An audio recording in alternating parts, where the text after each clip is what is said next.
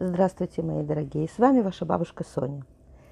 Э, когда на уроке мы разбираем какой-нибудь э, отрывок истории, э, вот на, на днях у меня было такое, я читаю людям небольшой кусочек из недельной главы, и я спросила, ну что, понятно? Мне люди говорят, все понятно.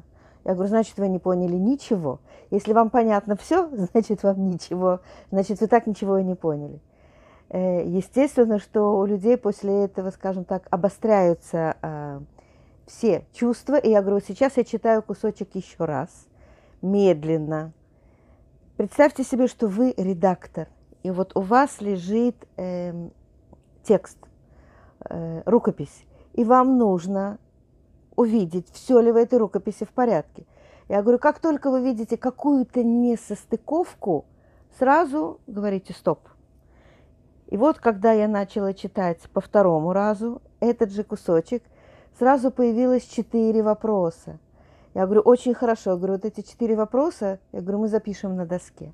Я говорю, сейчас я читаю э, по третьему кругу. Я говорю, может быть, еще будут какие-то несостыковки. Э, после третьего прочтения, когда люди напрягли мозги и вышли из пассивно-сонного э, состояния, э, у нас набралось вопросов около десятка. Я вам сейчас скажу, по поводу какого а, кусочка Торы набралось около десятка вопросов. Э, мы с вами в сороковом году странствия по пустыне. Э, умирает Мирьям, исчезает вода. Народ ропщет и требует, э, требует воды.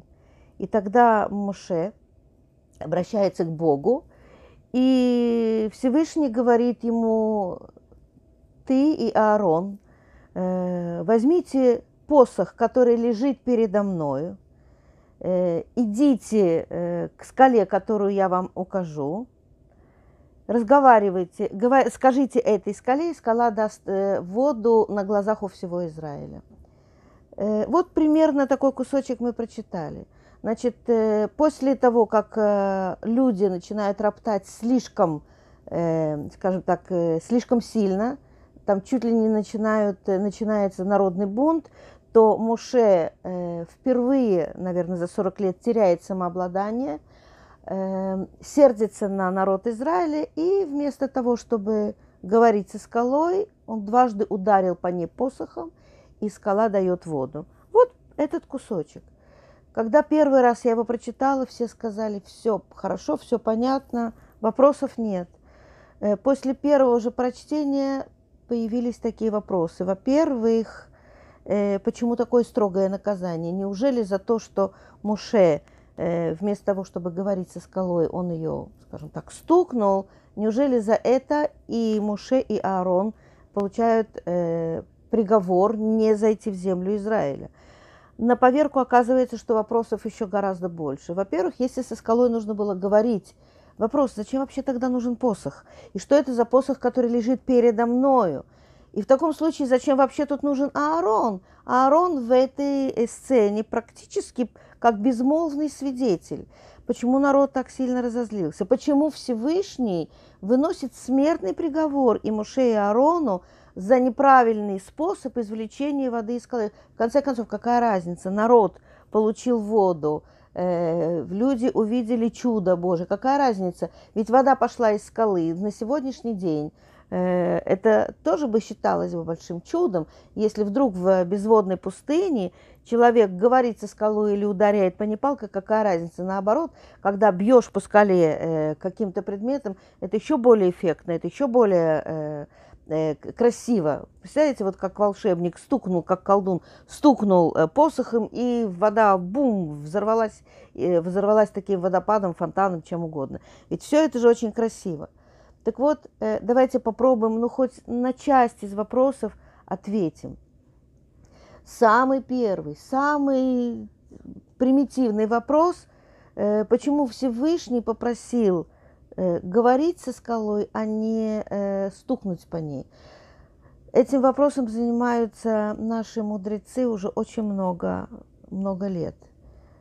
Я спросила мою группу, скажите, пожалуйста, Ни у кого из вас никакого нет дежавю. Это впервые вообще такая ситуация. И мои умные ученики, мои умницы говорят мне. А уже было такое, что вот когда мы выходили из Египта, я говорю, правильно, в первый же год по выходе из Египта, вот буквально вот от-то мы недавно вышли из Египта. Я говорю, вот на память, что вам приходит? Они говорят, да, не было воды, и Муше ударил по скале, и была вода. Я говорю, вот умнички, молодцы. Я говорю, действительно, у нас э, мы второй раз попадаем в очень похожую ситуацию, что нет воды. Ассоциация срабатывает. Если в кране нет воды, то дальше вы продолжаете сами. Так вот, если э, у нас второй раз похожая ситуация, то почему способ извлечения воды, он другой? И так ли уж это важно? Я говорю моим ученикам, я говорю, скажите, пожалуйста, вот вы видели когда-нибудь такое упражнение? Две картинки, абсолютно одинаковые. На первый взгляд абсолютно одинаковые. И э, под картинкой очень такая красивая э, надпись. Найдите 10 отличий. И вот мы так вот э, чешем в затылке, смотрим, ну, ну на, на первый взгляд, ну, ну все одинаково, ну абсолютно две одинаковые картинки. И потом глаз, внимательно вглядевшись, начинает угадывать. Вот здесь на занавеске есть э, полосочка, а тут нет. Вот тут бантик есть, а вот тут его нет. Вот тут эта деталь черная, а вот тут эта деталь белая. И тихо-тихо начинаем находить эти детали. То есть на первый взгляд все одинаково. Также в нашей ситуации я говорю, найдите 10 отличий, как в этих картинках и начинаем копаться. Ну, во-первых, люди, которые вышли из Египта э, в первый год, кто они были? Это были вчерашние рабы. Скажите, эти рабы, что... Я говорю, представьте себе, что вы берете э, рабочих со стройки, каменщики, маляры, монтажники, высотники, и идете с ними куда-то в поход, вы, вы сколачиваете команду – у вас одна команда. Представьте себе э, людей, которые стоят на сороковой год перед Муше и Аароном. Э, похожи ли эти люди на, на ту первую команду? И вот тут люди впервые э, задумались. То есть мы настолько привыкли, что народ это всегда какая-то однородная масса. Я говорю, а вот и нет. Величайшее, серьезнейшее отличие между теми, кто вышел 40 лет назад из Египта, и теми, кто стоит сейчас перед Муше. Я говорю, фактически отсюда вы найдете ответы на очень многие вопросы. И вот мы начинаем думать, кто вышел из Египта 40 лет назад, вчерашние рабы, что они могут, что они умеют, к чему они привыкли. К палке они привыкли, это сто процентов, потому что если э, кто-то стоит и разговаривает рядом с еврейским рабом, то еврейский раб этого даже не воспринимает. Почему? Потому что он привык, что для того, чтобы э, от него что-то, скажем так, э, взять, его не просят, ему просто э, бьют либо сапогом, сапогом под ребра, либо палкой по спине, либо э, фингалом в глаз, но с рабами практически не разговаривали. Рабов били или на рабов орали. Так, чтобы нормально поговорить, с рабом такого не было. И поэтому вчерашние рабы, которые вышли из Египта, и если нужно у скалы попросить воду, то единственный язык, который понимает вчерашний раб, это удар. И когда ударили, вот это по-нашему, это понятно. Кто сегодня стоит перед Муше спустя 40 лет? Об этом люди не очень-то задумываются, потому что в главе Хукат мы находим себя спустя 39 лет. То есть предыдущая глава мы второй год там, э, что мы находимся в пустыне, переворачиваем страничку, глава Хукат, оп, и мы уже на 39-м э, э, году, практически 40 год, нам уже нужно скоро вступать во владение обетованной землей. Ребят, за эти 40 лет, за эти 39 лет выросло целое поколение, по-моему, даже два. 40 лет это даже не одно поколение. То есть все те, кто вышли из Египта, они умирают. И сейчас перед Моше стоят, стоят люди – которые не знают, что такое рабство, не помнят Египет, которые выросли, которые 40 лет, кто-то 30, кто-то 20, отучились в Ешиве, у которой руководителем был ни много ни мало Муше Рабейну. Представьте себе, что э, вас спрашивают, скажи, а кто у тебя, у тебя на свадьбе был э, диджей? Вы говорите, обижаешь, у меня был живой оркестр – э, не просто оркестр, у меня, скажем так, помимо простого оркестра, группы, у меня еще был симфонический оркестр. Вау, да ты что? А кто дирижировал? Сам Моцарт. Вот, вот тут вот реакция такая. Моцарт Представьте себе, что Моцарт дирижирует оркестром. Это, то есть, это, это вау, это, это высший пилотаж. Тут Ешива, в которой люди отучились от 20 до 40 лет, кто-то, может быть, скажем так, еще меньше. И сам руководитель Ешивы – это на минуточку Моисей, Мушера Бейну и Аарон. Ребят, ну что может быть выше? Представьте себе, такого поколения еще не было.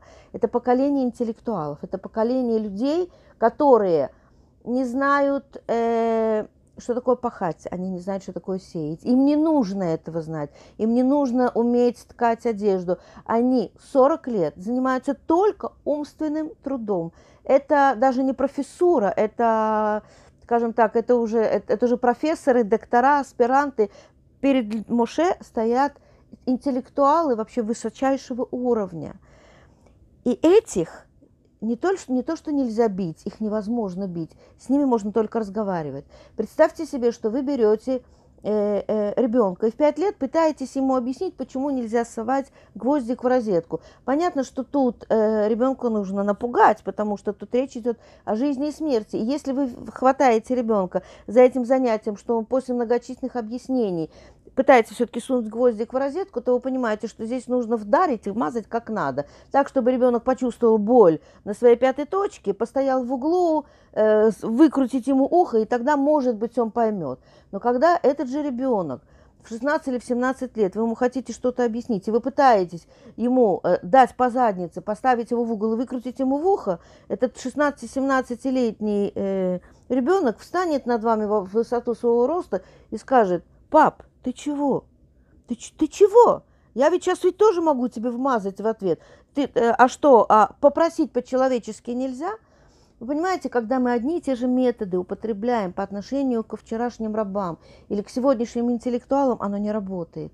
И когда Мушерабейну пытается э, решить вопрос, решить спор старым методом, который работал 40 лет назад, Всевышний сказал, ты не прошел этот экзамен выросло новое поколение, а ты пытаешься им управлять, как будто перед тобой стоят вчерашние безмолвные рабы. Так не пойдет. Ты не выдержал испытания. Нельзя, невозможно. Если мы когда-то старый автомат с газ водой, когда мы кидали монетку, и если эта монетка не падала, и мы колотили этот автомат, могли дать ему пинок или дать ему сильный удар, и тогда лилась газ-вода – и со старым автоматом это срабатывало, то если мы сегодня берем с вами телефон, самый последнего года выпуска, который, он уже даже не дигитальный, он уже даже, достаточно ему дать голосовую команду, и этот телефон реагирует. Но если мы попробуем этот телеф, этим телефоном постучать так же, как мы стучали по нашим старым автоматам, которые были у нас 30-40 лет назад, то этот телефон просто мы его испортим. Он разлетится в, на куски, в дребезги. Это как э, пытаться э, телефоном или этим таблетом э, нашими мини-компьютерами брать и колоть ими орехи. Так вот, Всевышний говорит и Муше, и Арону, вы устарели. Ваш метод, э, он уже не годится для этого поколения. Вы остаетесь здесь с вашим старым поколением. И поэтому вы не войдете в эту землю и не введете этот народ, потому что вы остались такие же, как тот старый народ, а он весь полег в пустыне. А новый народ введет новый руководитель, Иешуа бен. И поэтому, э, когда мы с вами берем в руки Тору, и мы пытаемся ее читать нашими сегодняшними глазами, нужно немножко попробовать посмотреть, а как это было, представить себя на их месте, попробовать понять, что же так, там такого написано. Тора э, – это книга, которую не читают, ее учат, ее изучают и стараются по ней жить. И если вы прочитали Тору и сказали, что вам все понятно, то это первый признак того, что вы ничего не поняли. Это значит, нужно читать и читать, переворачивать ее и переворачивать. А фохба ва фохба, так говорится, перелопачивая ее до основания, а затем и тогда есть маленький шанс, что мы хоть немножечко приблизимся к тому, что хотел от нас Всевышний, чтобы, чтобы мы поняли и вынесли с этой книги. С вами была ваша бабушка Соня.